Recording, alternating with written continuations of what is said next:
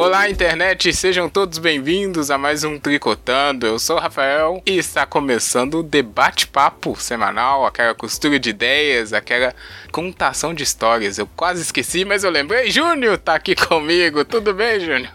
Tudo bem, Rafa? E aí, internet, tudo jóia? E claro, Joana Bonner. Ai, olá, amiga internet. Oi, Rafa, oi, Júnior, tudo bom? Já falamos muito ois hoje. Hoje temos um convidado especial. A sala do Tricô está animada, está arrumada, porque estamos recebendo Marcelo Cafieiro, que é o pai da Alice de Helena. Aí, eu esqueci de falar na ordem certa. Tudo bem, Marcelo? é isso mesmo, né? Primeiro é pai da Alice de Helena, depois Marcelo. Tudo bem, tá. tudo ótimo, Rafa. Obrigado pelo convite. Que isso, é uma honra. Fica à vontade aqui nessa linha do tricô. Parece que tá bagunça, mas talvez está mesmo. Mas é assim que funciona. É uma bagunça organizada. Cara, depois que você tem filhos, nunca mais a gente tem a casa organizada. Então não preocupa. Ih, aí, ó. é, mas tem gente que não te conhece, né, Marcelo? O amigo internet aqui é rotativo, ele vem, escuta um programa e nunca mais volta. Nossa. Conta aí pra todo mundo quem é você na internet, seus projetos, sua de onde você vem, de onde você fala. Então, aqui nessa, nessa internet selvagem, é, eu sou o pai da Alice Helena né, lá do podcast Entre Fraldas, que eu faço já tem uns três anos, junto com o Rodrigo, basicamente desde quando as minhas filhas eram bebês. E aí a gente vem conversando sobre esse processo de paternidade e tudo mais. É, a gente fala não só para pais, a gente fala para pais, mães, qualquer pessoa que tenha uma, uma criança em casa, inclusive pessoas que não têm criança e nem têm projeto de ter filhos, nos escutam e conversam com a gente também. Então, é, a gente fala de várias coisas, né? A gente usa a paternidade, a gente usa essa questão de sermos pais para a gente falar sobre tudo que afeta os nossos filhos. Então é muita coisa. Oh, nossa, coisa pra caramba.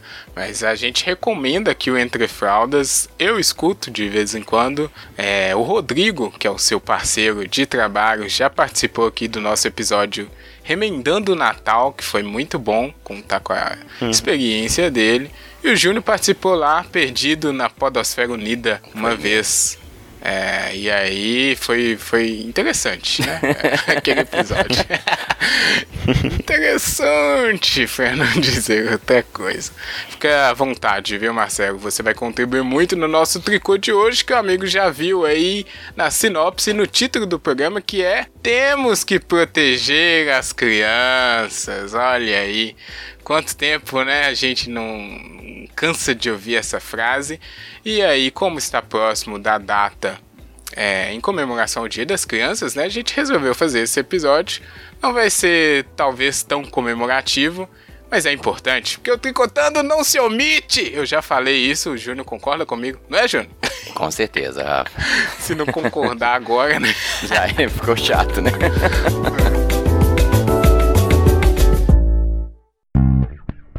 Tri. Tri. Tri. Co. Tri. Co. Co.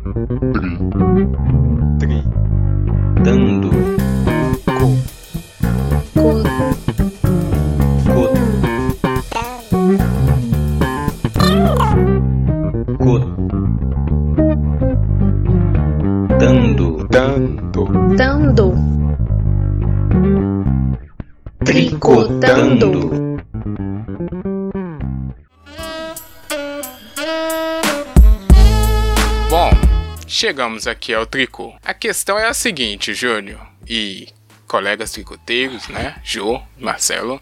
Podemos dizer que há muito tempo a gente escuta essa coisa de temos que proteger as crianças, mas ultimamente tem sido uma bandeira bem presente em vários discursos aí. A gente aqui já falou, né, sobre alguns episódios em que as crianças estavam envolvidas diretamente como essa é, essa desculpa, né? Quando a pessoa fala, ah, não, isso aqui a gente tem que fazer porque as crianças podem ser atingidas e esse tipo de coisa. E essa é, visão da sociedade de proteger as gerações futuras é até bem recente no Brasil, né? Na legislação que a gente tem, que é o ECA, ela foi baseada na Constituição de 88. Então, se a gente for pegar aqueles 30 anos da Constituição, que todo mundo sabe que ainda é recente.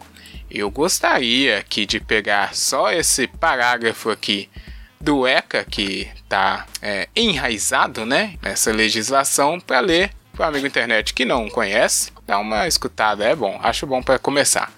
Ele diz o seguinte: é dever da família, da sociedade e do Estado assegurar à criança e ao adolescente, com absoluta prioridade, o direito à vida, à saúde, à alimentação, à educação, ao lazer, à profissionalização, à cultura, à dignidade, ao respeito, à liberdade e à convivência familiar e comunitária, além de colocá-los a salvo de toda forma de negligência, discriminação, exploração, violência, crueldade e opressão. É o artigo 227 da nossa famosa Constituição e do ECA. Dito isso, é, a gente tem uma constitu um, um artigo, né, que dá esse regimento aqui, até bem, bem estruturado, bem intencionado, né, bem bonito de se ler. E aí, só que isso a gente não vê muito acontecendo. Então, antes da gente chegar nessa questão de do que devemos proteger as crianças e como, né, queria saber a visão de vocês assim, inicialmente. A gente tá fazendo isso aqui bem isso aqui que tá dizendo. Que vamos começar aqui, Jô, já que a gente não tem experiências de crianças em casa, por enquanto. É, eu vou começar. Eu fiz o seu aquele sorteio, mas assim. É bem claro, né, que o, o texto aqui, a gente vê um texto muito bonito, mas você vira e olha para a rua, não funciona dessa maneira muitos pontos aqui, né? Que é alimentação, saúde, é, educação, que são coisas bem básicas, até já outras que são mais é, avançadas em relação às outras, né? Que seriam cultura, dignidade, né? A gente é fácil de encontrar exemplos de crianças que não estão nesse conceito. E aí eu com minha visão de apenas passear na cidade, né? Que eu não tenho crianças próximas na família. Você tem, Jô? Hum, não, a criança mais próxima que eu tenho na família é da minha melhor amiga e ela me convidou para ser Opa. madrinha, inclusive do filho dela. É, acho que falta colocar aí, que também que precisa colocar, sei lá, capacetes, joelheiras, cotoveleiras nas crianças. Sempre bom também. Cadeirinhas, né? Tem que Cadeirinhas também. proteger, né? Cobrir tomada, colocar aqueles coisinhas fofinhas nas quinas dos móveis, né? Coisinha Pra proteger as fofinha. crianças. né? Sim, é. Mas é isso que você falou. Realmente a gente passa na vê aí na- nas ruas e tal. O estatuto da criança e do adolescente não é muito levado ao pé da letra, né? Sim, e aí o Júnior e o Marcelo, além de pais, né, tem crianças em casa, eles também trabalham com crianças ou já trabalharam, então podem ampliar mais essa visão, hein, Júnior? E aí? Ô Rafa, eu realmente trabalho, né? Eu sou professor é, do ensino médio, mas também do ensino fundamental. Então eu tenho estudantes de 10 anos de idade e sobre o ECA especificamente, eu acho que é uma conquista inegável que nós tivemos na, na legislação, né? Você ter todo um, um documento legal que faz uma, de alguma forma, uma proposta de defesa e de cuidado da infância para mim é uma das, uma das grandes, umas grandes conquistas, né, que nós tivemos aí na, na legislação. A aplicação que, né, no caso você citou que ainda é falha, com certeza, mas, né, a- pelo menos ter a garantia legal já é um passo inicial para que a gente conquiste, consiga, né, que essa proteção, que essa rede de, de cuidado seja efetiva. E continuando, Marcelo, você, como você pode, na verdade, né, dar essa sua visão aí ampla do quão distante você acha que a gente tá dessa, desse texto bonito aqui? Pois é, eu, falando em texto bonito, eu acho que é importante a gente atentar muito bem para como ele está redigido, que ele fala que é dever da família e do Estado garantir o direito da criança. né? Então, é muito diferente quando a gente escuta muita gente falando assim, ah, porque é direito da família definir o que que meu filho vai vivenciar de todas as formas. Não, é seu dever garantir que ele vivencie. importante.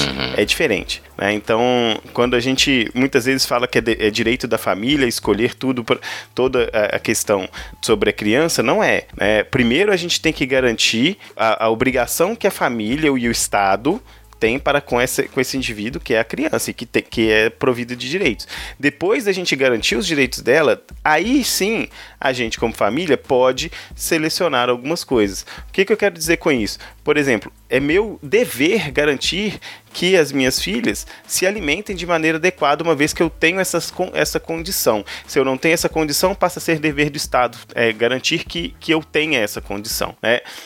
Mas eu não tenho o direito de fazer, por exemplo, a escolha que ela coma só chocolate ou que ela coma só alguma coisa que não seja nutritiva para ela, porque a partir do momento que eu faço essa escolha, né, eu estou negligenciando.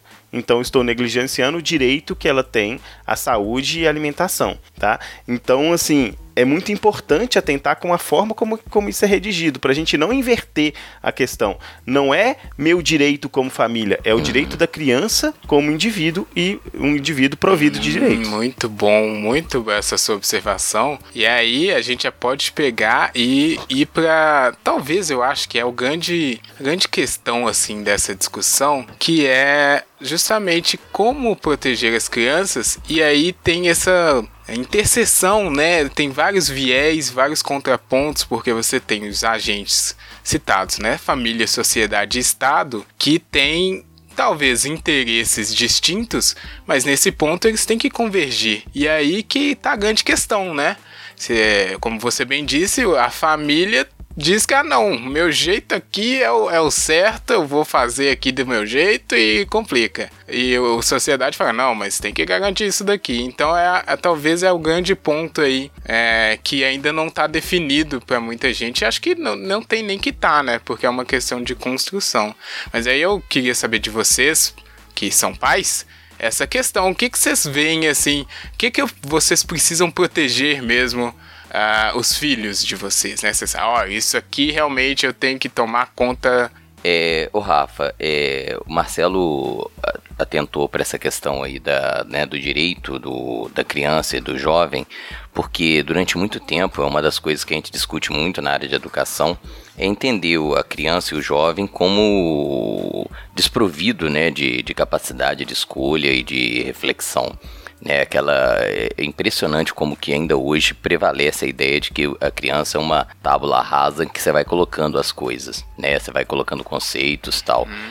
E é lógico que a ideia de que a criança ela tem que ter algum tipo de de, de proteção, ela é extremamente válida, desde que ela não é, é, tolha, né, toda a individualidade da criança ou ou as suas características né, próprias tal. Então eu acho que sim, a, a, criança ela tem direitos, como se citou no próprio artigo 227 da Constituição e reafirmados pelo ECA, né, e que cabe à, à família, ao Estado e à sociedade garantir que esses direitos sejam é, respeitados e concretizados.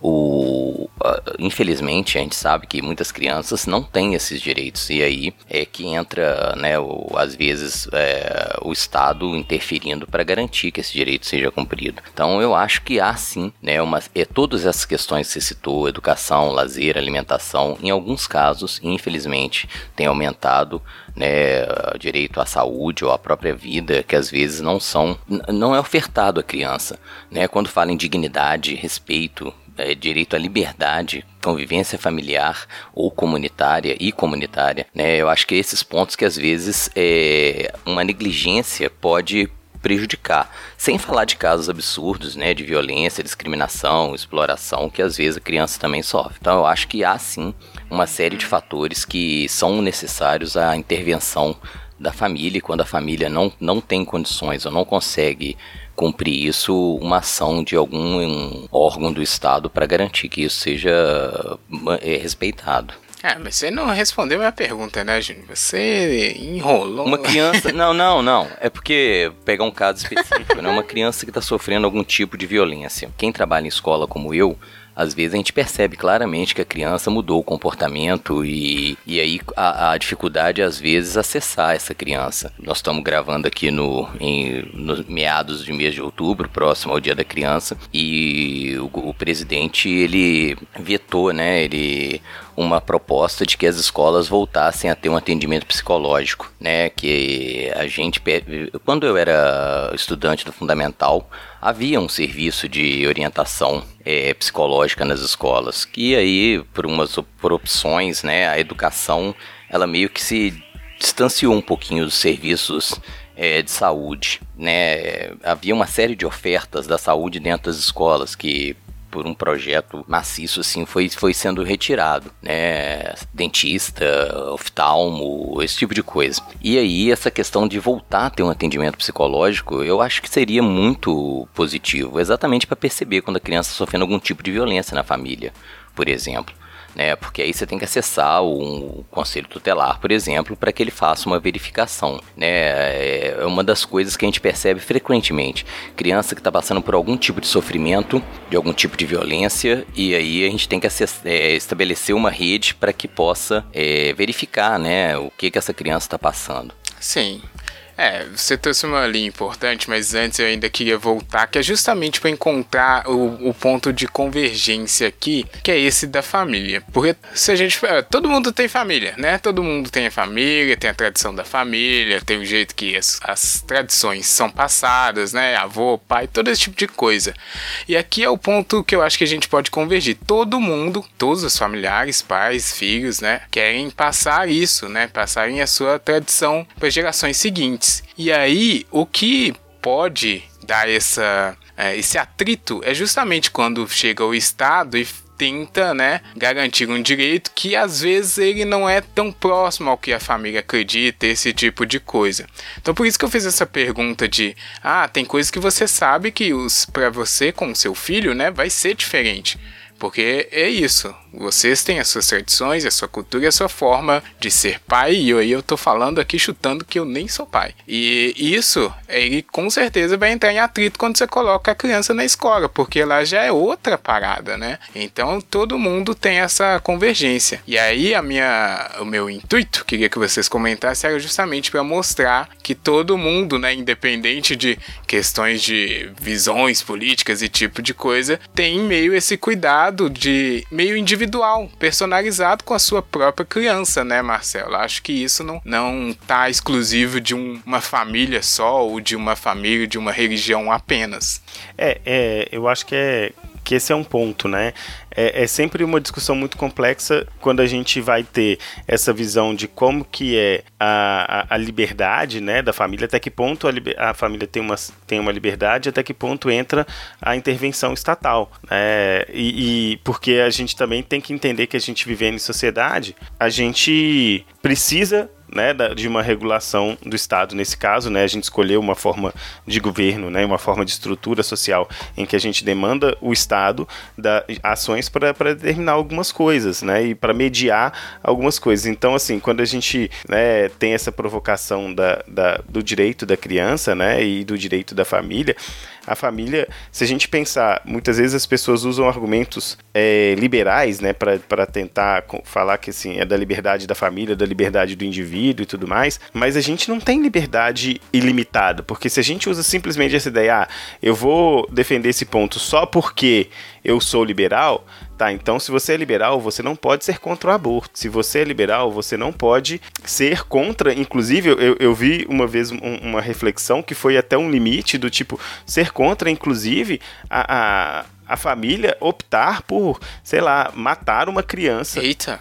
Criança mesmo né? Porque você é liberal, você não, não tem a intervenção. Até que ponto o Estado tem o direito de intervir? Uhum. Entende? Então, assim, a, a, a, simples, a, sim, simples argumentação de que eu sou liberal e, portanto, né, a, a, o indivíduo tem que ter seu. Sua, a família tem a liberdade de escolher o que é melhor para a criança, não é verdade.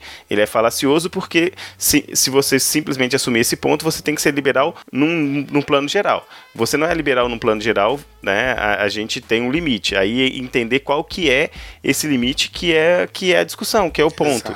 É, e, e, e aí a gente entra nos pontos de conflito mesmo, que são muitas vezes orientados por uma questão de crenças né, e, e, e culturas específicas e que a gente mistura culturas é, e, e, as discussões que a gente tem hoje em dia, muitas vezes, com, sob esse argumento da, de proteção da criança, é que se tornam complexas. Eu, particularmente, vejo muitas vezes o argumento de vamos proteger nossas crianças utilizado muito mais como uma ideia de manutenção de um status quo do que efetivamente proteger as crianças. Uhum. Porque quando você olha de um, ponto, de um ponto de vista mais de pesquisa, e se a gente não atentar pelo menos para a ciência, a gente está perdido, né?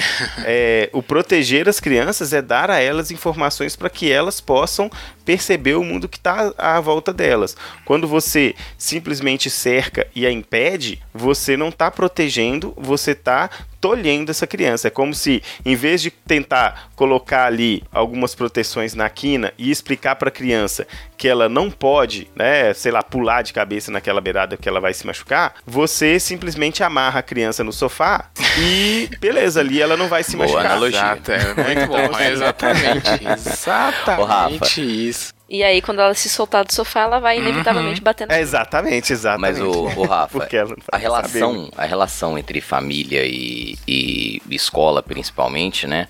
Ela é uma relação que não precisa ser conflituosa, mas que a gente tem percebido um recrudescimento desse, desse conflito, entendeu? Vou citar minha experiência efetiva, né? Por Sei lá, favor. se eu pegar os, os últimos 10 anos, eu, eu tinha uma relação muito tranquila sobre o que ensinar. Né, e de uns tempos para cá, é, até mesmo por essa questão de crenças que o Marcelo citou, a gente tem percebido que às vezes a gente fica pisando em ovos para citar algumas coisas, colegas que ficam receosos de, de trazer um conhecimento que é previsto né, nos, nos planejamentos. Não é uma coisa que o cara tirou da cabeça e ele quer é, discutir. Não, é uma coisa que está prevista. Então, a legislação ela me obriga a falar sobre cultura africana, ela me obriga a falar sobre cultura indígena, ela me, ela, ela me indica a falar sobre questões de gênero, por exemplo.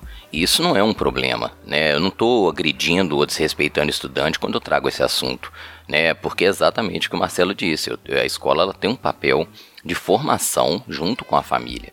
E às vezes essa, essa é você falou, a família tem um ponto de vista e ele não tem que ser exatamente coincidente com a escola, entendeu? É, a escola tem o seu, o, o seu, é, é, o seu planejamento, todo a su- o seu né, o seu plano de ensino, que às vezes a família ela vai se chocar com alguma coisa que a família fala. Isso não, não deveria ser um problema. No me- na medida em que você está oferecendo à criança ou jovem é, alternativas de pensamento e que hoje está ficando bastante né, tensa a relação de- do ensinar com essa visão que você diz que a família às vezes carrega e que entra em choque, entra em confronto com o que a escola está propondo. Não deveria ser, né, mas infelizmente tem sido. É, exatamente. E aí, trazendo de volta o que o Marcelo brilhantemente apontou no início, né? É, nenhum da sociedade ou estado ou família responsável de, pela totalidade, né, dessa formação que está citada aqui. Então, é justamente isso. O cara tem que saber que vai ter um momento em que outros agentes vão interferir e ele não pode agir de forma radical nessa questão, né? Fala, não, não vai, vamos, justamente isso, amarrar a criança aqui e já era. E aí ele tá justamente já interferindo no direito da criança. Uma coisa que eu acho legal e eu queria ouvir de vocês também é justamente isso da, do direito da criança, porque o Júnior falou um negócio que eu vejo muito assim, que as pessoas tratam as crianças como elas não, não tivessem capacidade de pensar ainda, né? A criança mó esperta já mexe no celular quando nasce, mas ah não, não, não tem capacidade de discernir um homem e uma mulher e coisas bem idiotas assim. É, aí não sei se o Marcelo sabe, mas tem essa questão de primeira infância, né? Que é quando realmente está com a formação em construção, que é bem complicada, quer dizer, bem ingênua, né? Podemos dizer isso, mas já tem um certo momento que você já pode conversar com a criança de meio de igual para igual, não é, Marcelo? É, na verdade, assim, a gente sempre tem que pensar, a criança é um, é- ela tá em desenvolvimento até uma boa parte, assim, hoje a gente tem estudos, assim, que apontam um, um desenvolvimento de áreas cerebrais até quase os 30 anos. Então a gente tem Opa, somos crianças. um período de maturação como seres humanos que é muito maior do que os outros animais, porque é exatamente assim que a gente se construiu, né, como, como seres pensantes, né, a gente, o, o- esse tempo de maturação.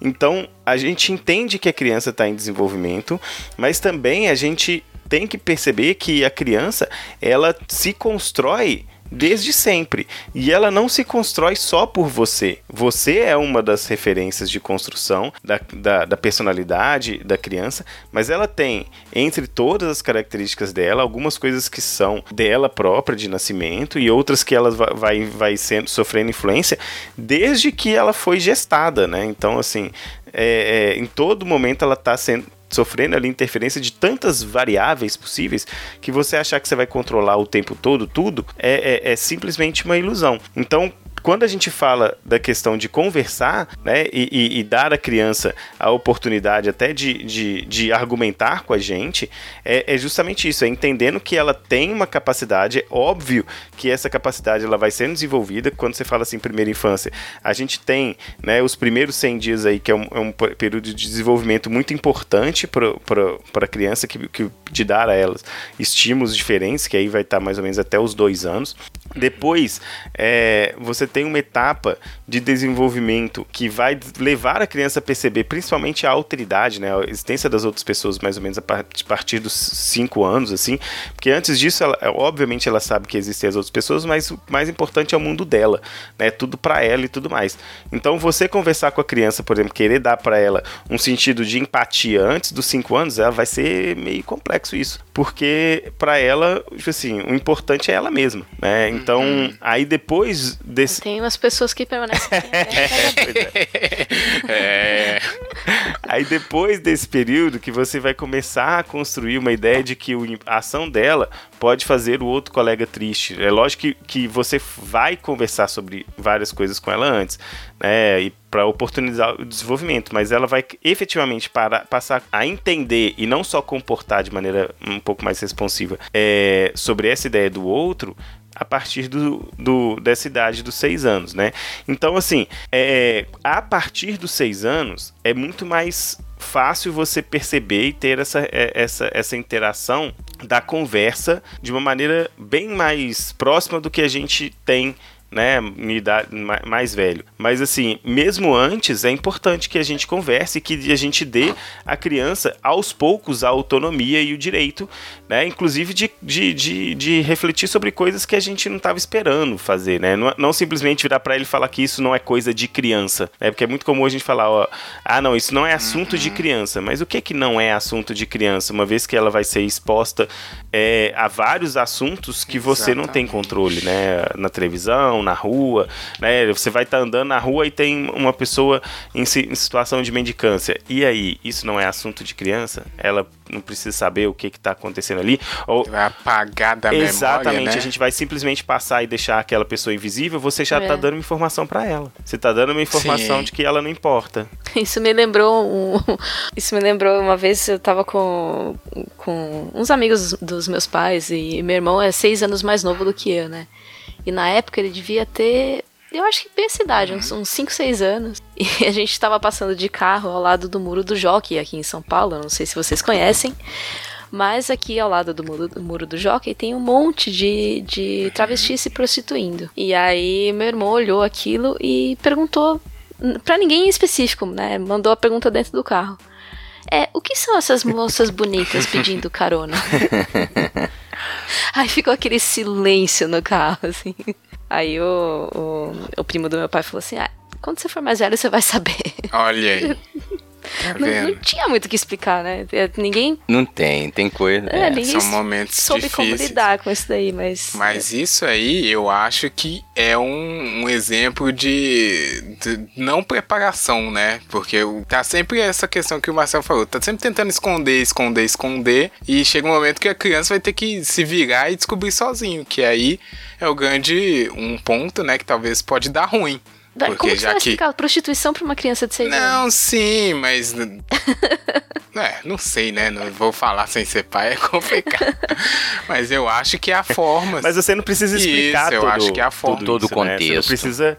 Você tá dizendo assim, o que que por exemplo, o que, que são essas moças bonitas que estão pedindo carona? Você pode falar, olha, elas estão trabalhando. É. é, é, entende? Elas estão ali trabalhando. É, são, são moças, você não precisa contestar e falar que né? Afinal, a escolha, né? O gênero que elas expressam é o gênero feminino.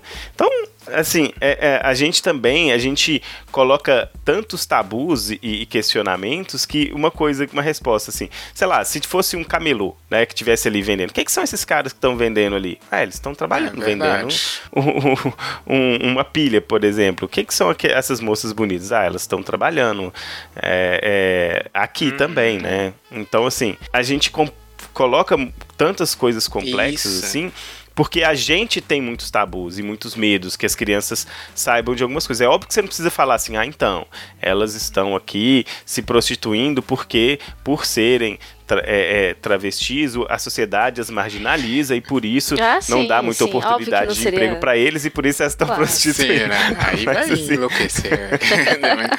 Aí vai sair com o cérebro fritando. E. ô, ô, Exato. não, e, e não vai fazer muito sentido para às vezes pro menino de 5 Isso. anos você entrar numa discussão sobre é. marginalização. Não, e é Faz sentido. exatamente.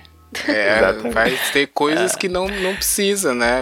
Pode simplificar. Não omitir. Mas isso. Entendeu? Você não precisa omitir. Mas você também não precisa também fazer uma pregação pro menino com É. aquela síndrome tem- de né? Você vai ficar pregando pro menino. Toma. E aí tem coisa aí, que. pé, pé. Sim, e tem coisa que é justamente isso. O pai ou o responsável, tipo, nossa, que absurdo, meu Deus, mas a criança ela não, não tem aquela construção que o cara tem ainda. Então, você fala uma coisa assim, né? ela Tá trabalhando. E depois, é, com a medida que for crescendo, dá pra ir ampliando à medida que o repertório também. Tem umas coisas que é a- o alarde que a a sociedade, podemos dizer, faz, às vezes não tem muito sentido mesmo, não, né? E, Ah, e é? aí pode até piorar a situação. Ainda piorando um pouco aqui a discussão antes da gente fazer ficar divertido, é, Joana, você, Eu. vou pedir, me dê exemplos aí de coisas que você viu. Temos que proteger as crianças, só que usadas de uma forma que dá pra gente ficar muito indignado. Temos que proteger as crianças de artes com pessoas peladas. Temos que proteger as crianças de quadrinhos com LGBT. Olha, eu gosto do, do- de ouvir alguns entre faldas específicos, que é o, é o podcast que o Marcelo encabeça, né? Que eles comentam algumas dessas notícias. E são justamente esses pontos assim. E lá eles destrincham tão bem um assunto que. Um, esse exemplo que você citou aí, né? Pessoas peladas num museu. Eu lembro que o Marcelo mesmo comentou lá em algum desses episódios. E ele falou uma coisa que ficou tão simples assim. É, é, cai nisso daqui. É muito alarde que às vezes não faz sentido pra criança e dá um caos no país inteiro, né? E esse negócio aí, antes de você e o Júnior falar, Marcelo, proteger as crianças está sendo usado de maneira bem estratégica, maléfica, para não dizer, né? Porque você começa a capitalizar esse discurso, que é uma coisa bonita. A gente viu aqui o artigo, é um negócio que tem que ser feito, porque é bom para todo mundo. Mas aí vem algum espertalhão e quer tentar tirar ah, vantagem para cima disso, né? Que aí eu acho que é a pior maneira de se utilizar. Ah, Já é ruim você não utilizar, né? Não proteger a criança, deixar a criança ao esmero. Mas se você utilizar dessa forma maléfica, acho que é muito pior, né? Fala aí, Júnior, sobre isso. Ô, ô, Rafa, é, é, você citou uma coisa que me incomoda muito. É, o Marcelo disse que a gente carrega muitos tabus, muitos preconceitos ou muitas desinformações, né? A nossa sociedade ainda é extremamente preconceituosa em alguns aspectos. E o que me incomoda são as pessoas buscarem ganhos políticos, exatamente explorando essa ignorância. Esse é o ponto que mais tem me incomodado, entendeu? Então o cara pega ali um assunto que é polêmico, porque ele é baseado numa série de preconceitos que ainda a gente carrega, e ele capitaliza politicamente em cima daquilo, entendeu? Então isso foi muito sensível nessas últimas eleições, né? Porque as pessoas estão buscando ganhos políticos, inserção, votos, exatamente explorando essa ignorância da população que acabam colocando, o que mais me incomoda, é um, é um contraponto, é um conflito entre escola e família. Como se a escola tivesse deseducando as crianças, né, e criando um, um, uma falsa, um falso conflito, como se a escola e a família tivessem ele brigando, ou que a escola tivesse um papel, é, vou usar a palavra, né, de doutrinação das crianças, sendo que na verdade Eita. a gente às vezes só está cumprindo é, é, um currículo que, que é básico, que é mínimo, que é garantindo o, a criança e o adolescente que ele tenha uma compreensão da diversidade, da pluralidade da sociedade, né? Então é, é, essa, essa exploração de que a escola doutrina, e aqui em Belo Horizonte nós estamos num debate violento sobre a, a bendita escola sem partido, né, que acaba criando um debate gigantesco e às vezes até bastante desnecessário, como se houvesse um, um conflito estabelecido, que a escola ela acaba, acabasse promovendo uma deseducação dessa tradição que você citou, que a família às vezes carrega. Né? Então isso me incomoda muito, porque é, é claramente um projeto de ganho político explorando uma situação que é dada na sociedade. É, e entra naquele negócio, o cara, ele não entende que a- ele não tem o total controle da não, não é isso, né, é sociedade. Mas conta aí, ô Marcelo, sobre esses episódios do Mamada e Cagada, que são bem interessantes quando vocês tocam nesses pontos mais polêmicos, né, Sacanagem, que aí você fala do, do episódio que eu, eu não vou lembrar. Ah, não, mas é, é, Fica já o meu elogio, porque é, é muito bom, justamente por você disse, né? Pra pessoas que não são pais e tal, porque você aprende, né? A, certos tipos de coisas. Mas não precisa citar um episódio específico. Não, mas assim, é, eu acho que é, é muito importante a gente refletir quando a gente tá nesse- nesses momentos, assim, né? Por exemplo, é, é, quando teve essa questão do, do, do episódio da, da instalação, né? Que era um, um, um, um homem nu, é, e aí as pessoas foram todas criticando né, fa- falando que, a, que a, a criança estava desprotegida e exposta, e, e, novamente, como disse o Júnior, né, é, usando o discurso da proteção da criança como forma de, de ganho político, né, de, de, de, de aparecer. Né. a gente também vê isso como, como foi feito recentemente né, pelo Crivella com relação à questão das histórias em quadrinhos, que assim, ele estava em baixa como, como nas Uhum, como pesquisas e, e prefeito. como avaliação. E aí ele lançou essa cartada, porque assim, desculpa a gente colocar isso, mas as pessoas assim que, que vão para esse espectro e nessa dessa forma moralista, elas são de uma maneira muito facilmente manipuláveis por isso, né? Porque basta é, o- fazer um discurso moralista e, e- e entra nesse discurso do proteger as crianças, né? Que poxa, quem quer proteger as crianças, né? Que é, quando a gente pensa nessa lógica assim, é, ninguém quer que as crianças sejam jogadas ao léu sem nenhum tipo de, de oportunidade de desenvolvimento. Ninguém, não tem nenhum ser de, em sã consciência, né, plena capacidade mental, que vá fazer esse tipo de escolha. né? Mas a lógica perversa por, por trás desse vamos proteger as crianças é justamente isso, né? Falar, olha, eu sou um cara bom, estou protegendo as nossas crianças. Os outros que são os maus, que querem que as nossas crianças desenvolvam a sexualidade precoce ao simplesmente saber que a, a expressão de gênero das outras pessoas. É, mas, assim, não me importo também com tiro, porrada e Isso. bomba né, na, na favela. Exatamente. Entendeu? Porque, porque esse, isso aí, a, a, a criança a, da periferia, efetivamente não importa, a não ser que ela vire argumento. Né? Ela pode tomar um tiro pelas costas, que eu vou falar que é simplesmente uma baixa ocasionada pela, pela, por, por um problema que não é meu, sabe? Então, assim, essa proteção das crianças é, é uma falácia construída justamente para garear voto. E isso funcionou para o Crivella, funcionou para um monte de gente que está falando isso aí sem né, é- é a devida reflexão de que que- o que, que é esse direito da criança, o que, que eu estou garantindo para ela. É, eu não posso garantir. Não, é, é- é muito engraçado quando a gente fala assim, a ideia da criança como inocência e pureza, e aí a lógica é: eu vou garantir que ela permaneça inocente e pura. Só que assim. É, primeiro, a criança ela está em desenvolvimento, ela precisa conhecer, né? ela precisa se desenvolver. E aí, quando você é, não permite que ela, que ela tenha contato com nada, né? tendo nessa lógica da inocência, ela não tem condição de. Você vai apresentar só quando tiver 18 anos, alguma coisa assim É. pra ela. Né? Assim, no- sem, sem pensar assim, é o proibir sem, na verdade, modular. Isso. É, uma coisa é, é muito diferente eu impedir que ela tenha acesso a qualquer tipo de informação de eu escolher ou analisar a informação para que ela para que essa informação seja é, compreensível para o nível de desenvolvimento que ela tem. Isso me lembrou, eu tava vendo uma moça é, descendente de indianos comentando que é, é muito rígida, né, o- a educação indiana. Então, os pais sempre estão muito em cima, assim, não pode ter contato nenhum com esse tipo de coisa. Imagina, sexo, que é isso, né? E, e- só que de repente você tem que sair de um, de um ponto que você não sabe nada de sexo e você é obrigado a casar e ter filho. Olha aí. Uhum.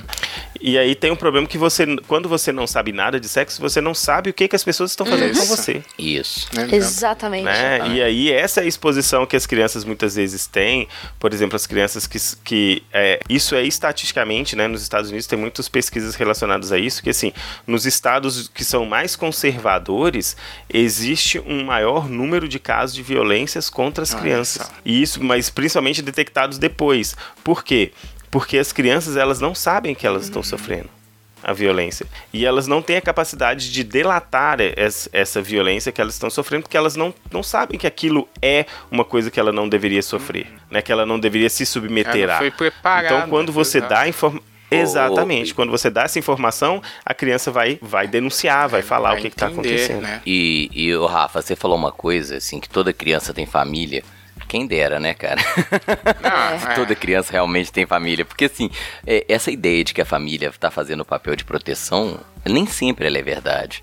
Nós temos muitas crianças com famílias bastante desestruturadas, não no sentido de que ele não tenha pai ou não tenha mãe, mas são famílias que oferecem um- o- é, a família que é tal ponto de, de ameaça à criança, Uhum. entendeu? Ele não tem, ou a família é muito é, no sentido de ser ruim. Entendeu? Pra, pra criança. A Jo falou dos indianos, e, e automaticamente eu lembrei de, de, de Siddhartha, né? De Buda, que na, na história ele foi mantido numa, numa bolha, né? De, de beleza, pureza, e quando ele caiu na realidade, assim, do que, que é o mundo, ele ficou extremamente chocado, né? Eu acho que a gente tem que tomar esse cuidado de não blindar a criança para tudo, para tudo que existe, né? Não, não oferecer ele nenhuma informação né, para como o Marcelo falou, garantir uma pureza idealizada e aí quando ele tiver 18 anos eu vou falar, olha, senta aqui que eu vou te ensinar tudo agora. Exatamente. Não dá, né, cara? A informação ela tá presente. Sim, né? exatamente. E o ainda só para talvez fechar esse ponto, é como as pessoas, o Marcelo citou muito bem, né, que tem gente que vai de a intenção é justamente capitalizar, né, fazer barulho e tal. E aí certos grupos realmente, né, são muito fáceis de se manipular e isso não acontece em outros casos. Ele citou o caso aí da Agatha, né? Que infelizmente veio a óbito lá numa ação sinistra que tá acontecendo lá no Rio de Janeiro, que o governador é meio esquisito, para não dizer o pior. Teve aí o exemplo aí do o dono do SBT, né? Que tá fazendo loucuras e a gente não vê desse mesmo pessoal que fica abismado com o quadrinho aquele volume de desespero e o fim do mundo tá chegando com situações muito piores, né? A criança morreu, tomou um tiro. E aí o pessoal, ah, vamos, né? Nossa, bandido, né? É uma coisa que no, acredito que todos nós aqui e boa parte da galera que a gente relaciona aí na internet fica meio sem saber assim, cara, você tá querendo defender quem mesmo? Porque é, não tem coerência nenhuma isso daí que você tá falando, né? Então esse é um outro ponto que Esse é discurso. bastante complicado. Sim, É, é que esse discurso de proteção à criança, de proteção à família, ele é recorrente, né, cara? Não é a primeira vez que a gente vê isso ter ser usado para ganhos políticos e, e eleitorais. Né, frequentemente em vários pontos do, do mundo você vê essa, essa presença do discurso moralista é, pô, vamos proteger as crianças né, se você pegar historicamente ou até mesmo proteger a sociedade dela mesma. Os Estados Unidos fez uma experiência de lei seca onde o Estado proibiu as pessoas de beber. Cara, isso só vai criar mais problema né? Se você pegar o governo nazista, tinha todo esse discurso de proteção da família, que é, é- ele, ele, ele vai e volta. né? Sempre alguém tentando ali ganhar, capitalizar de alguma maneira. E é absurdo que a gente ainda dê ouvidos a esse tipo de discurso. Decepcionante quanto a gente pensar na sociedade que ainda se presta a, a receber esse tipo de, de, de pressão, né? É, muito bom. Falou historiador. É bom escutar o que ele tá dizendo, hein, gente. Ficou ruim, né, o clima aqui? Vamos, vamos dar uma subida no ânimo, que agora talvez é uma parte mais legal, não sei, porque agora a gente vai dar exemplos, e aí por isso é, temos o Júnior aqui, o Marcelo, a Jo e eu, mas aí a gente vai falar sem saber como a gente pode realmente tentar proteger as crianças de uma maneira que não vai tanto não é, fazer um controle total absurdo, que é esse que chega a ser ruim, né, para a criança depois, e também respeitando essa individualidade que ela vai construindo, que o Marcelo bem disse ao longo do tempo. Eu dou muito doce. Funciona, gente? Funciona, eles vão te adorar. É, eu não sou, eu não sou responsável direto, Isso né? não. Eu agrado as Pois é. crianças, eu faço coisa boa para elas. é, é, mas é, eu, eu, eu não, eu tinha um tempo que eu não tinha paciência para criança, mas depois que eu cresci, assim, eu gosto de estar com elas porque dá um meio que um respiro, né? Porque hoje em dia é tudo tão difícil, tudo cansaço. E as crianças têm esse respiro de é, sorriso, né? De leveza quando você lida com elas. Eu gosto bastante. E aí eu gosto de conversar, né? De trocar ideia e de brincar, principalmente. Porque eu não tenho responsabilidade, eu levo as crianças pra diversão e depois alguém limpa elas. E você, Jô? Você que tem a madrinha, né? Você Eu dá sou, muito. madri- eu sou madrinha, dá- mas eu confesso que eu tenho zero habilidade com criança. Ei, mas É. você não dá aqueles presentes, madrinha, tem que dar presente. Eu não, tá... Ó. Não, eu participo quando como dá, né? É, também não tenho eh, esse cacife pra dar aqueles presentes de madrinha. Eu adoraria, de verdade, eu gostaria. Inclusive, Daniele, me desculpe que eu não dei nenhum presente ainda, mas. Fica aí, ó. Fica Mas quando momento. ele crescer mais, é que ele tem um aninho só ainda, né? Quando ele crescer mais, aí eu dou uns presentes que eu posso brincar junto com ele. Sim. Aí isso é sim. muito importante. Ô, ô Jô, presente clássico de padrinho, um velotrol. Todo mundo dá, eu dei. Já fica essa dica. Não, Você, amigo internet que é padrinho, olha aí. dar presentes mais, mais nerds do que isso, que eu possa brincar junto. Ah, então dá um, Videogame, um pacotão de. Lego, menino. Lego, véi. Não, sim. Lego, Lego eles piram. O meu brinca de todo dia se deixar. Legal da hora. Curte mesmo. Mas, é, eu, como eu tenho essa, essa falta de habilidade, eu de fato trato criança de igual para igual. E é, é engraçado que as crianças curtem. Se você conversa com elas como se elas fossem pessoas, e elas são, pessoas em treinamento, é, elas, elas curtem, elas realmente é, correspondem a esse tratar de igual para igual, assim, sem. Eu acho meio chato até você é, subestimar a inteligência das crianças. Vou falar uma coisa que eu, quando eu era criança, eu odiava é, quando chegava um desconhecido e ficava.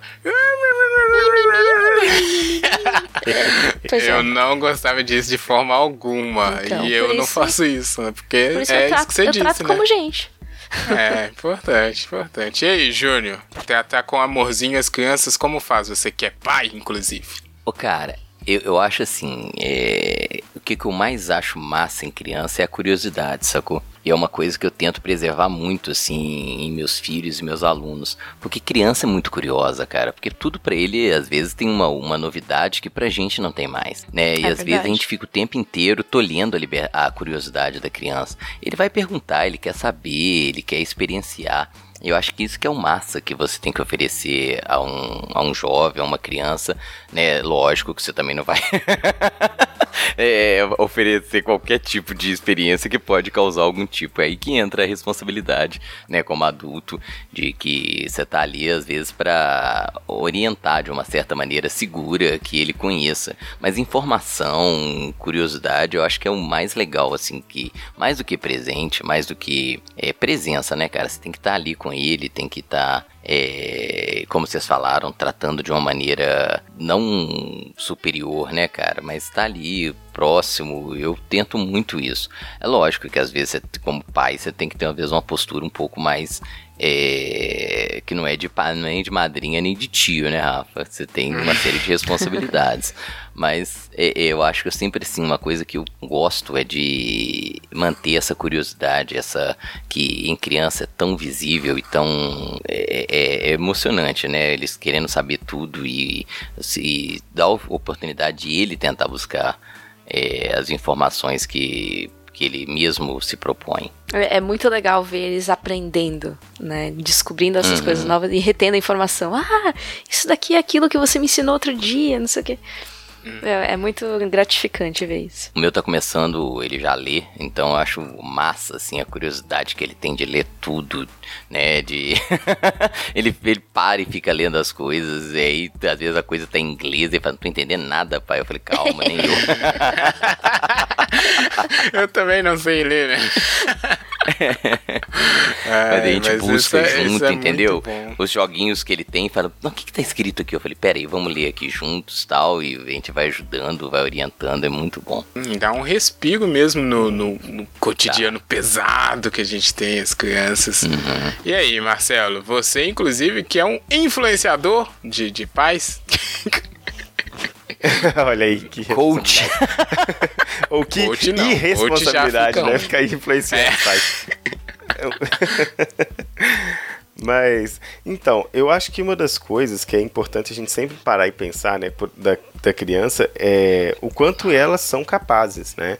A gente não subestimar nunca, né? Se a gente for pensar assim, pensa tudo que você aprendeu no seu último ano de vida e, e pensa no quanto que uma criança aprende de um a Ah, dois é. anos. Cara, você aprende. Você é muito mais incapaz do que a criança de aprender durante o período que ela teve, né? Se a gente for comparar assim, é, pô, a criança de 1 a 2 anos, de 1 a 3 anos, mais ou menos, ela aprende a falar uma língua Caraca, com é fluência, ela verdade. aprende a andar, ela aprende a Nossa. correr, ela aprende a pegar as coisas, aprende a jogar, ela aprende porrada de coisa e você tá tateando no seu francês. então, assim, Não consigo passar aqui É. da fase do. É. O to be, olha lá, né? Vai no, ou vai no francês É. aí, mais ou menos, no início também, não sabe nem falar seu nome. É verdade, Então, cara. assim. E a criança já aprendeu uma porrada de coisa, um monte de vocabulário e tal. Então, é, a gente tem que entender a capacidade que elas têm de, de, de se desenvolver. E, e aí, quando a gente vai falar da questão do o que, que a gente tem que fazer para proteger as crianças, é dar a elas oportunidades para que elas se desenvolvam. né? Então, propiciar essas, essas oportunidades é, é, é- é a maior forma de protegê-las.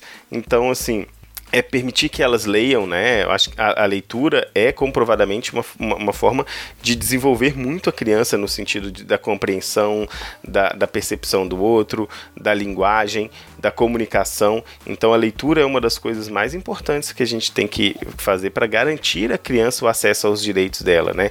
Ler com a criança desde lá da fase intrauterina, né? Você pode ler as histórias para a criança, depois a mesma criança antes de ser alfabetizada mostrar, é, ler e mostrar as histórias com mais desenhos e tudo mais, depois você vai desenvolvendo. Então acho que isso é uma das coisas. É, e quando a gente dá a oportunidade para a criança, o quanto que ela muitas vezes nos surpreende da forma da percepção dela.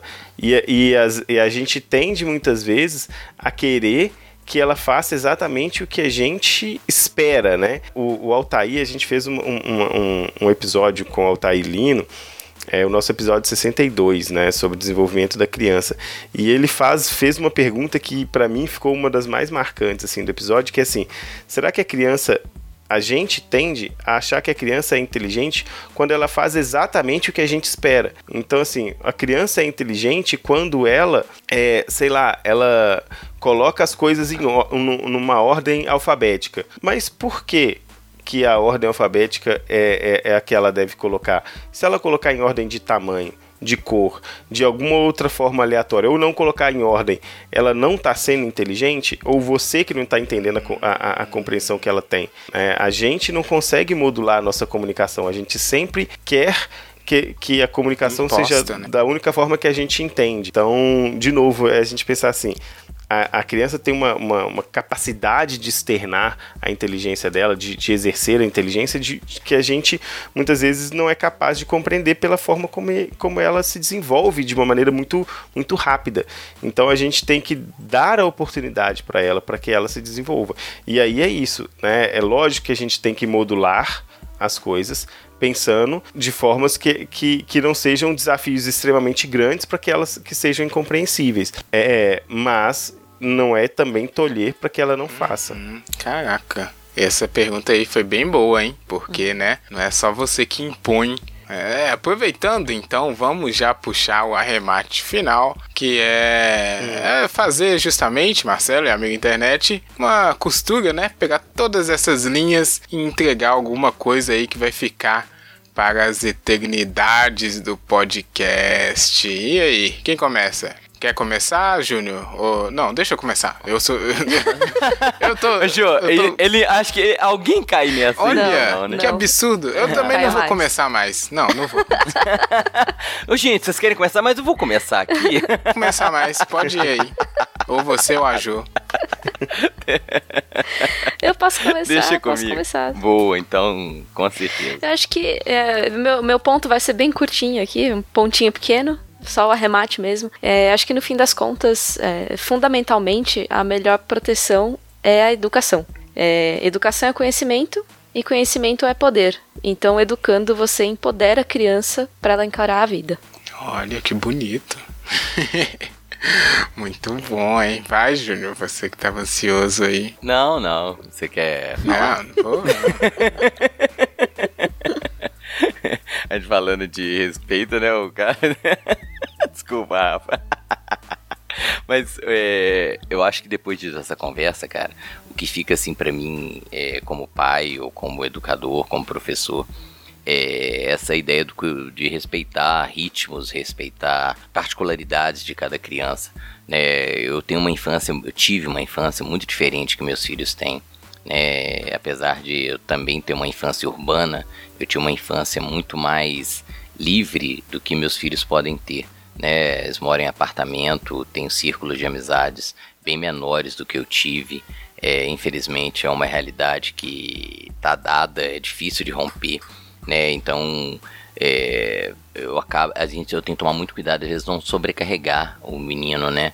Eu ah, vou pôr no judô e vou pôr no inglês e ele vai ter uma série de responsabilidades e eu impeço às vezes que ele seja o que ele é, que ele é um menino ou que ele é uma menina, né, uma criança e que ele tem ali uma série é, de, de, de, coisas que ele quer fazer e não que eu quero que ele faça, né? Eu acho que eu tenho que oferecer ele oportunidades de lazer, oportunidade de educação, né? Como o Marcelo falou, o meu pequenininho tem lá a biblioteca dele com os livrinhos que ele gosta, que eu vou oferecendo, que ele vai pedindo. A minha filha, que já é uma adolescente, né? Ela mesmo já estabelece o que ela quer ler e eu vou acompanhando né? Eu leio com ela, ou às vezes a gente lê uma, pô, você tá lendo o quê? Tô lendo isso aqui. Eu falei, pô, eu nunca li isso, vou ler contigo, né? A gente pode conversar sobre o que ela tá lendo e é legal, porque às vezes, né, ela gosta muito de do universo Star Wars, né? Aí ela já lê em inglês e eu não. Aí eu sobro porque. Ô pai, tá então o livro aqui. Eu falei, pois é, tem uma versão em português ou em espanhol, pelo menos.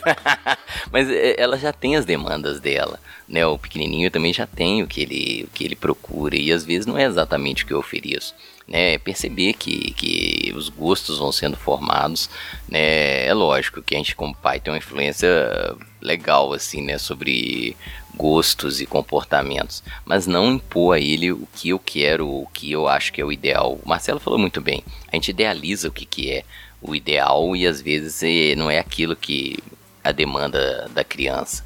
Então, é, respeitar o ritmo, oferecer o máximo de oportunidades de conhecimento, de... e essa é uma maneira de você proteger a infância, não tutelar ou blindar ou tentar é, evitar que a criança conheça, mas oferecer ela o conhecimento né, de qualidade, independente da sua orientação religiosa, independente da sua orientação política, né, entender que ali tem um ser humano que tem a sua individualidade e que você, enquanto pai, tem uma responsabilidade gigantesca, mas que você não é proprietário daquela pessoa. Muito bem, a minha linha também vai ser curtinha, porque Eu também não, não vou ser pretensioso ao ponto de dizer às pessoas como proteger as crianças delas, sendo que eu nem tenho minha própria criança. Mas é, eu vou destacar. Mas preciso uma aldeia para educar uma criança. Pra... Isso, é? obrigado. Isso aí. Você é sua própria criança. Ah, É. Seja sua própria criança. é muito coach isso. Eu ia puxar. E vai se dar um doce agora. E vai assim, então eu mereço comer esse chocolate. Né? É, mas eu ia puxar isso aí, Jô. É, apesar da gente não lidar muito com crianças diretamente assim, a gente faz parte, a gente é, é a sociedade. E a gente quer que a sociedade continue nessas gerações futuras. Educação, você brilhou no seu comentário, é um dos pontos mais importantes. E eu acho que é, é bom ter essa sensibilidade mesmo quando você for lidar com, com crianças, é, até que, que você não conhece mesmo, né? Porque é, você tem que ter essa noção de que não é um, um, um mini boneco, né? Igual tem um pessoal. Tem um pessoal que é muito, sei lá, não, não, não leva a criança a sério, né? E eu acho isso meio ruim. Tanto pelo ponto de vista de não respeitar a individualidade e as demandas dela, igual o Júnior falou, e pelo ponto de vista de sociedade, porque aí acontece essas coisas horríveis que a gente não gosta de, de ver, né? Acontecendo, de crianças abandonadas e sofrendo violência que é muito ruim. É, e faz a criança rir, né? Criança rir é tão bom, você rir junto. É, acho que é só isso. Vai aí, Marcelo, fecha com chave de ouro. Ou melhor, a agulha dourada que não tinha. Tinha tempo que não aparecia aqui. É, eu acho que uma das formas que a gente tem que pensar da proteção das crianças é a gente ser capaz de escutá-las com atenção. É, escutar não é só ouvir, né? É, é prestar atenção no que está sendo dito. É, muitas vezes a gente tenta falar pelos outros e, e, e, desconstruir a fala dos outros.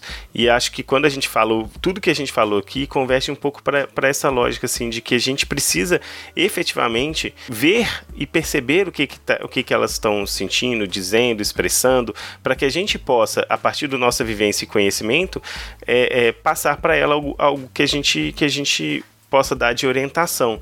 É, eu, eu recentemente a gente teve né, esse episódio, por exemplo, da, da, da Greta, que, que falou na ONU, e, e aí muito da, da contra-argumentação em cima da fala dela é, é, é desconstruindo a capacidade é, reflexiva dela mesma. Então, falando assim, ah, ela tem 16 anos, ela é autista e por isso ela não sabe, ela está sendo manipulada. Porque você está dizendo isso, você está dizendo que ela está sendo manipulada, mas o que, que tem na argumentação dela que a gente pode contrapor e a gente pode discutir?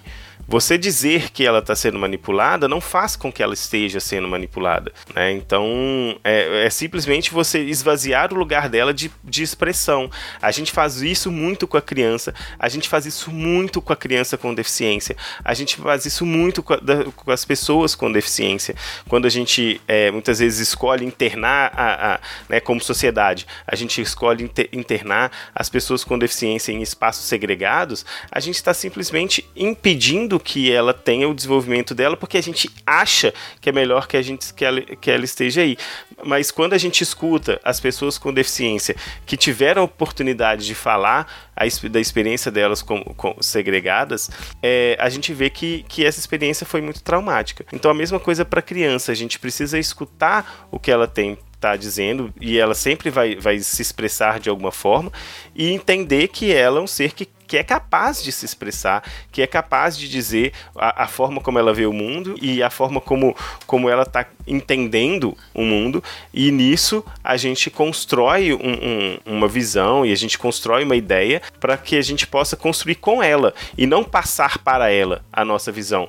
Que foi mal, cara. Tipo assim, a gente tem que entender que a gente passa, é assim que funciona a sociedade, assim que funcionou. A, a, a ideia da evolução é, é essa. Nós somos o velho, elas são o novo. E aí a gente. A nossa sociedade não vai se perpetuar por ela. É a sociedade delas que vai vir e a nossa vai morrer brilhou muito, né? A agulha dourada não foi por acaso. Perfeito. Muito bom esse arremate do Marcelo aí. Está no. Depois, quando a gente fizer o nosso ranking de arremates, ele deve estar lá no topo. E aí, amigo internet? Você, como lida com as crianças? O que, que você está vendo aí acontecer? Você acha que as crianças estão sendo protegidas? Será, será que tem alguém que acha isso? Vamos ver. Manda aí no tricotandocast.gmail.com e marca a gente na sua rede social favorita. É só encontrar pelo arroba tricotandocast. A gente quer saber a sua linha a respeito disso pra gente fazer aqui um tricô maior e melhor para todo mundo.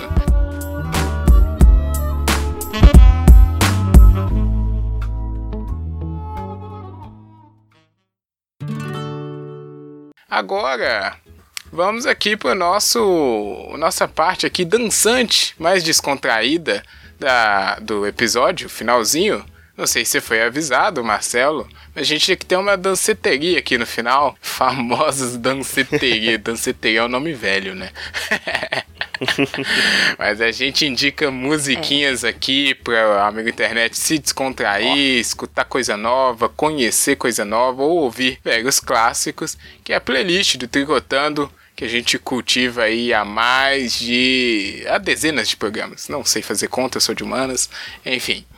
Só colocar no Deezer e no Spotify, arroba TricotandoCast, que vai aparecer essa playlist e também os nossos episódios para você escutar lá. Muita coisa para escutar e muita coisa boa, com certeza. Na, quer dizer, na parte da música, talvez não. Enfim. Vamos ver. É, e aí, Jo? A Jo tem uma música temática com certeza. Vamos deixar começar para linkar com o episódio de maneira bonitinha. Ou não? Eu tenho. Na minha infância eu ouvia muito Michael Jackson, então eu tra tô trazendo Michael Olha. Jackson aqui com Childhood. que bonito, só que, é, enfim. tá aí. Menino Michael com é, a música, né, mais perfeita possível. A Jo sempre tem essa cartada da música temática, é uma habilidade ímpar aqui do, do, time titular, pelo menos, né? Porque a gente, eu e o Júnior, é bem difícil da gente achar uma música temática. Que no caso, Vamos ver, Júnior, qual é a sua, já que não é temática? Não, eu não tenho música temática, não, cara. Eu vou pedir uma, só uma música que eu gosto da, das antigas uma banda que eu sempre ouvi, gostei pra caramba, chama Grave Digger. Grave Digger? O que, que é isso? É rock and roll? É. Eita, oh, já veio com. Pode ser Grave Digger? Digger, Digger, né? Digger, né? Digger. Tá vendo? Desculpa. Grave Digger. Uhum. É Grave Digger que fala, não é? É verdade. Digger, isso. A música, eu não vou errar porque é fácil, é Rebellion. Não, não. A Ju me corrige agora. Grave Digger. É por isso. É. É. A Jo está aqui mantendo o inglês fluente. Vai que tem amigo. Desculpa, a música ela é muito legal, assim, de uma banda que é antiga, mas né, boa pra caramba. Fica uma sugestão aí que você não conhece, Rafa. Ou você vai gostar. É, não, talvez eu conheço, só que eu não tô lembrando aqui. Essas coisas de, de rock and roll, eu já quis escutar tudo. Também, Aí, também. graças a Deus, eu parei com isso. Porque... Superou. Superei essa confusão de, nossa, Deus, ele tá caçando esse tanto de banda aí. Mas tá, então, Grave Digger, conforme a Jo pronunciou corretamente, o Júnior não sabia. E Michael Jackson, temos aqui até agora. Deixa eu mandar a minha aqui pra já completar o tricô. A minha também não é muito temática, mas dá pra, dá pra pegar. Desafio amigo internet a pegar essa, essa brincadeirinha que eu vou colocar aqui. A minha música é do, do trio brasileiro que faz musiquinha muito bonitinha, muito legalzinha, muito fofinha, que é os Tribalistas, né? Composto ali pelo é, lendas do MPB. E eu vou indicar a música aqui Lutar e Vencer que tá no último álbum, que é Chuchu Beleza. Tribalistas na nossa playlist já tem mais músicas, tá, tá com muita música lá. Depois eu vou ver, porque Tribalistas tá. Tomara que tenha passado o Legião já. Então, Michael Jackson, Tribalistas e Grave Digger. E aí, Marcelo, o que, que você vai deixar de memória musical na nossa playlist aqui? Pode ser qualquer música, viu? Não precisa ser temática, não. É porque é difícil bater a Ju nessa também. Vale, bom dia, o sol nasceu lá na fazendinha? Tô brincando. Cara, três anos, eu só escuto isso. Não vai indicar é, o. Como é que é a moda? Qual, isso, qual que é o novo aí? O do, Baby do... Shark? isso, Baby Shark. Ah, nossa. Não, eu não vou fazer essa crueldade com. Nossa, ai, obrigado. Mas eu vou, eu vou indicar é, uma música que é super bacana do álbum bem legal, que é o Música de Brinquedo, do Patufu. Ai, adoro. E eles. Ai, Pois difícil. é, eles regravaram a música Todos Estão Surdos, né? Que é do Roberto e do Erasmo. Nossa, É, e é bem legal, assim, a música. E eu, e eu indico esse álbum que eu acho. Ele faz exatamente. Eu lembro, a, a gente conversou com o John num, num- num episódio do Entre Fraldas, e a fala do John é exatamente muito do que a gente conversou aqui. Muitas críticas ao, ao álbum do Patufu, do Música de Brinquedo, era porque, assim, ah, eram músicas que não são para crianças. Então, assim, ah, a música não é para criança, são músicas de adulto em formato para criança. Aí a, a- a reflexão do John é exatamente isso, assim. Mas tem a gente a música tem conteúdo ali né? É, é a gente que banaliza muito a capacidade de compreensão da criança. E aí só fala assim sei lá balão mágico cara é uma fase muito pequena da sua vida que você acha super legal assim. Depois na verdade sim você acha super legal quando você tem sei lá até os 5 anos e depois quando você tem 30 que você é um bocó que fica querendo ter 5 de novo. É, é, concordo muito. Então, assim, de resto, a criança tem bom. toda a capacidade de ter um gosto musical muito bom e apurado para ir para entender a- é, as canções melhores da, música, da, da língua portuguesa. Então, aí, indico Todos Estão Surdos na versão do Pato Fu. Nossa, muito bom. Eu quase indiquei o Pato Fu porque é muito tentador, né? O música de brinquedo, tanto um Sim. quanto o dois, que é o mais recente. E eu lembrei, eu tinha esquecido dessa, de que tinha essa música. É muito boa da, do Todos Estão Surdos, porque a mensagem da música é muito potente, né? Excelente, fiz bem em deixar o Marcelo para fechar aqui a danceteria, porque ele brilhou de novo. Saiu com duas agulhas douradas daqui. Ah, joga aí no Tricotando, ou melhor, joga no Spotify e no Deezer, Tricotando Cash, que vai aparecer a playlist, os episódios. E se jogar lá entre fraldas, aparece também, não aparece, Marcelo? Ah, pois é, lá no Spotify aparece. A gente tá lá no Spotify, Ah, nos agregadores, lá, o Entre Fraldas. É, pode Chama o pessoal aí de novo, porque eles viram, né? A gente citou muito o episódio, os episódios de vocês no decorrer do programa, mas faz esse convite de novo aí, inclusive para pessoal que não é pai igual eu e escuto lá, porque a gente sempre tem muito para aprender. Pois é, então, para você que é pai, para você que não é pai, né, a gente, o podcast Entre Fraldas vai falar sobre assuntos diversos. Então, assim, tem coisas que são bem direcionadas, né, para paternidade mesmo, para maternidade. É, mas tem outros que a gente que a gente abre uma discussão bem social, né? Então, por exemplo, Mamada ou Cagada, né? Que são os episódios que a gente comenta é, notícias, a gente está comentando notícias que têm a ver com a educação das crianças, mas que são notícias que são divulgadas nacionalmente, né? Então a gente vai discorrer muito sobre esses fatos, que foi o que o, que o Rafael falou. A gente tem o- episódios mais voltados, por exemplo, a hora do recreio, que aí a gente está falando sobre coisas para você fazer com a criança e para você, pai, fazer para se, se divertir também, né? Então a gente. É, o Hora do Recreio é bem mais voltado para essa questão da, da- do exercício da, da, da maternidade, da paternidade. Mas o, o, o Mamado Cagado, o Fralda Cheia, que é o são os episódios que a gente faz de discussão Tô das adorando coisas. os assim. nomes. Pois é. O nome é ótimo. Fralda cheia, mal-estar. Oh, meu Deus. Que aí a gente pega a- a- um assunto, a gente pega um assunto e vai destrinchar. Então, é, muitas vezes o assunto ele vai ser mais amplo também, né? Então, para quem, mesmo para quem não tem uma criança em casa, né, pode, pode também é, é, escutar. E a gente tem o, o- o nosso filho menor, que é o Dead Talks, que é um, que é um podcast. Aí ele é bem direcionado né, para assuntos de educação, de desenvolvimento da criança, e ele é curtíssimo, ele tem cinco minutos no máximo, que é uma ideia de pílulas mesmo, de, de para uma coisa bem bem voltada para um lado quase acadêmico, assim, de estudo, né, para o pai, pro pai, mãe ou, ou qualquer familiar, estudar um pouco sobre o desenvolvimento da criança né? E, e aí, pegando essa informação, aplicar da maneira que se adeque à realidade dele. Né? Porque a gente tenta nunca ser uma maneira muito impositiva, assim. A gente entende que é, a diversidade ela faz parte da nossa sociedade, a gente tem que entender a diversidade de composição da, das famílias e das formas de composição social né, que as famílias têm e se expressam. E então a gente fala assim, ah, porque tem que ser dessa maneira, a gente está justamente quebrando um pouco né, esse respeito à diversidade das pessoas. Totalmente excelente. E como a gente disse, né, a gente é bom compreender um pouco, Porque a gente é sociedade, e a sociedade faz parte aí da educação das nossas crianças. Jô, vou deixar um desafio aqui pra você. Não sei porquê, porque eu acho que vai ser divertido. Escutar o episódio depois e contar quantas vezes a gente falou Tá a palavra bom. criança.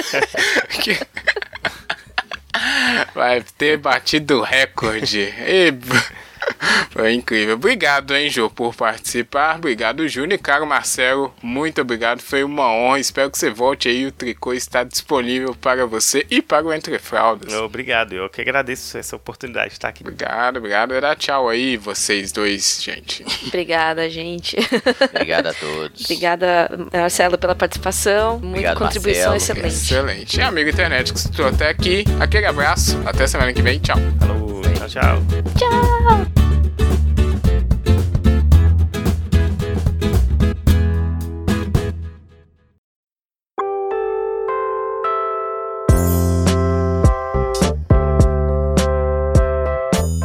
Começando aqui, Júnior e Joana, o Tricotando os Comentários, no qual a gente pega as linhas que a gente recebeu e faz aqui uma mais costura, né? Costura mais coisa para ficar mais bonito, mais aconchegante. É, e vamos aí, né? Amigo internet que curtiu o episódio, chegou aqui no pós-crédito, que é esse momento amistoso. Todo mundo bem? Todo mundo bom? Pega a aguinha lá que a gente vai ler aqui os comentários dos últimos episódios.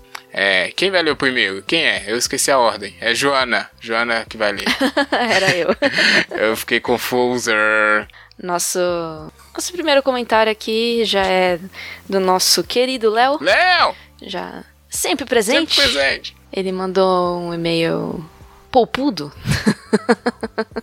Vamos lá, ele diz: Eu vou ser sincero, eu discordo que todo mundo precise de religião e de que elas sejam essencialmente boas. Eu entendo o que as pessoas buscam nesses lugares, mas elas recebem um pacote com outras várias coisas. O conforto que se procura tem o peso de você passar a julgar a atitude dos outros, porque magicamente você se tornou um sábio e o único entendedor do universo? O norte que você procura na vida é maior do que a culpa de que querem te incluir por cada atitude que você tome? Eu sei que é polêmico, mas não consigo achar lados positivos.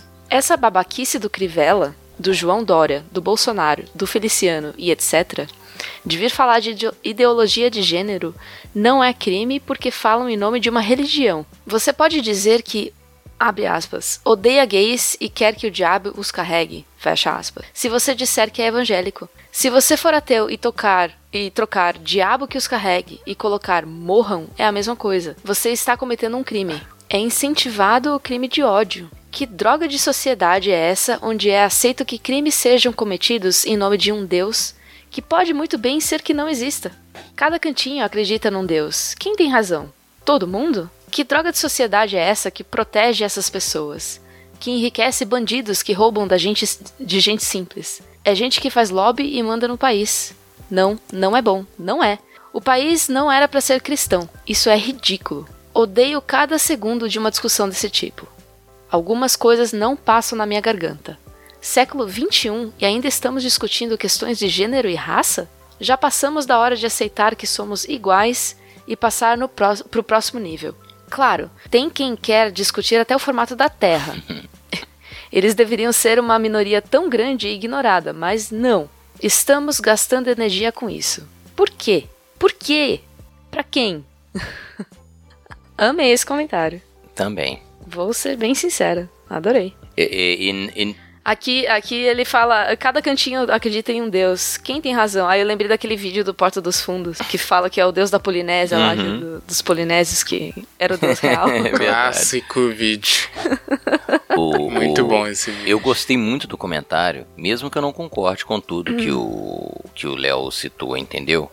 É, é, eu concordo com a maioria das coisas que ele disse. Eu acho que ele foi muito sensato quando ele coloca essa questão do, né, da cultura de ódio que é escondida atrás de um discurso religioso, né? Porque infelizmente o que a Sim. gente tem percebido é que as pessoas estão usando a religião como sempre usaram, né? E aí eu concordo muito Sim, com ele. sim.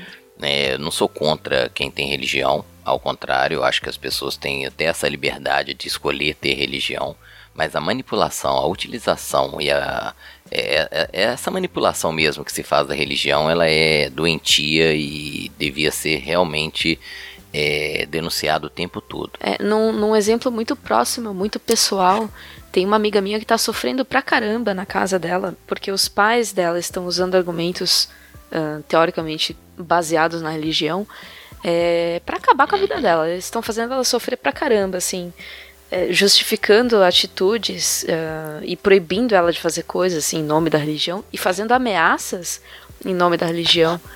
E tá sendo bem pesado. Então, realmente, eu, eu acho isso um E absurdo. concordo, e concordo com o Léo que é uma coisa que se faz desde sempre. Né, utilizar essa roupagem religiosa para impor, criticar determinado comportamento.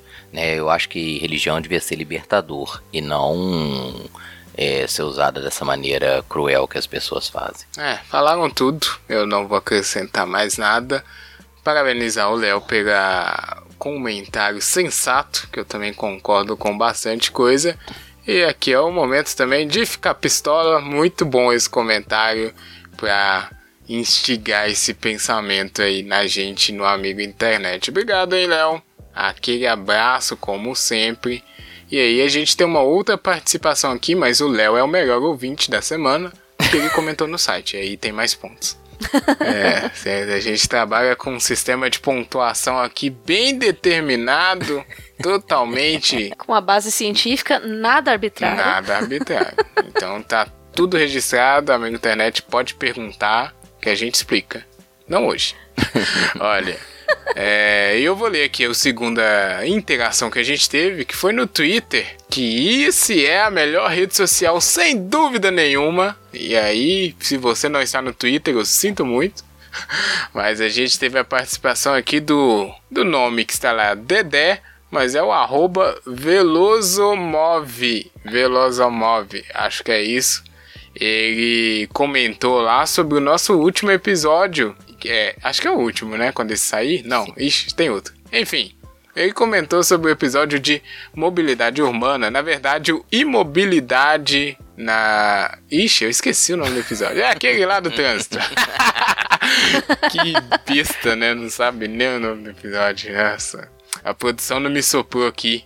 Nem o Júnior nem a Ju, né? Mas enfim. Ah, a gente ficou divertindo ver você errar o nome todas as vezes. É, eu sei, eu sei, é isso aí que acontece. É, ele comentou o seguinte: O arroba jfeital, vou bancar o ciclista chato. Ou, dá demais pra andar de bike em BH. Não precisa ser nenhum herói, não.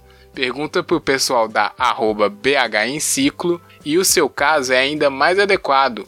1 e 3 quilômetros da casa pro trabalho, mano, deixa o carro em casa e vai de bike. Ou seja, puxou ele aqui, né? Não, Júnior, e- que ficou reclamando. O Júnior mora do lado do emprego e falou: Ah, não, tem que ir no episódio, a gente falando, sofrendo em ônibus, e ele Gastando, falou né? que não conseguia andar de Gastando. bicicleta, né? Exatamente. Mas o. Aí eu. Eu mesmo, Ah. né? Eu, eu- pode É. ver, desculpa. é, pois sim. Não, vai lá. Não, é que eu respondi pra ele que ele não era um ciclista chato, né? Que realmente dá pra. daria, né? É possível que eu vá. Eu vou ler o comentário pra não ficar estranho, né? Eu, eu só respondi pra ele assim: que ciclista chato nada, dá mesmo, né? O percurso casa-trabalho. Tenho que deixar a preguiça de lado. Ou seja, né? Mas o. Aceitou o- puxão de orelha. Não, só porque assim, eu queria comentar com o, com o Dedé. É, porque assim, Belo Horizonte, principalmente em algumas regiões, tipo Zona Sul, ela é muito. é, é, a topografia ela é muito acidentada, tem muito morro, muita subida. Né? Eu já comentei aqui que eu tinha um primo que trabalhava de bike boy. e eu, eu peguei Olha aí. muitos comentários que ele Olha fez aí. assim. Cara, quando eu tenho que ir pro Santo Antônio de bike, era, era foda. E ele pedalava 80 km por dia. Né? Eu não, pô. Eu, eu vou pedalaria quase nada, né? Mas é. Preguiça. o- ele eu aceitei. complementa aqui, ele complementa muito em cima disso. Só Uhum. finalizar, né? Ele te respondeu ainda falando: falta política cicloviária, infraestrutura e incentivo. Falta sim. Mas a bicicleta ainda é um veículo eficiente, principalmente para essas curtas distâncias. E quanto mais ciclistas nas ruas, mais gente afirma o nosso espaço e força os carros a nos reconhecerem. Falou tudo aqui no finalzinho Mandou bem. o Dedé. Então ele comenta, né? Falta muita coisa, mas esse esforcinho simples dá pra fazer, Júnior. Você Não, aí É. deixa a preguiça de lado. é, eu não tenho É, bike, deixa a eu não tenho bike, mas essa semana eu fui muito a pé. bike. Eu, não, eu fui muito a pé. Eu deixei mais o carro em casa. Eu aceitei o puxão de orelha e Boa. andei. Pô, não, estamos todos também, estamos aí tentando é, fazer nossa parte, né? Sempre importante. Obrigado, Dedé, por ter escutado o episódio, ter comentado com a gente no Twitter, que é muito bom. E compartilhe aí para seus amigos ciclistas é, para escutar o Tricotando também. É isso, hein? Comentários dessa semana foram esses. Obrigado, Léo, vencedor, e obrigado, Dedé. E estamos esperando mais comentários. que foi, Júnior? Eu tô rindo do, do vencedor. Nossa, mas esse final aqui é uma risadaria que eu não tô entendendo. O pessoal tá muito engraçadinho. A gente é feliz, aqui. Rafa, né? Ah, não, não tô, eu não gosto de A felicidade. gente, a gente é animado. Tem que acabar a felicidade no ambiente de trabalho. É isso Essa é a regra do do Rogerinho aqui. ó. Aqui nós somos animados. Enfim, não, animado é outra coisa. É, Ficar rindo igual, igual bobão. Aqui Olha aí, Jô. Apelou. causou aí. discórdia, né? Obrigado, amigo internet. Vamos acabar. Tchau, internet. Tchau, Júlio. Obrigado. Tchau, Jô. Tchau, tchau. Tchau, gente. Obrigada. Até mais. Falou.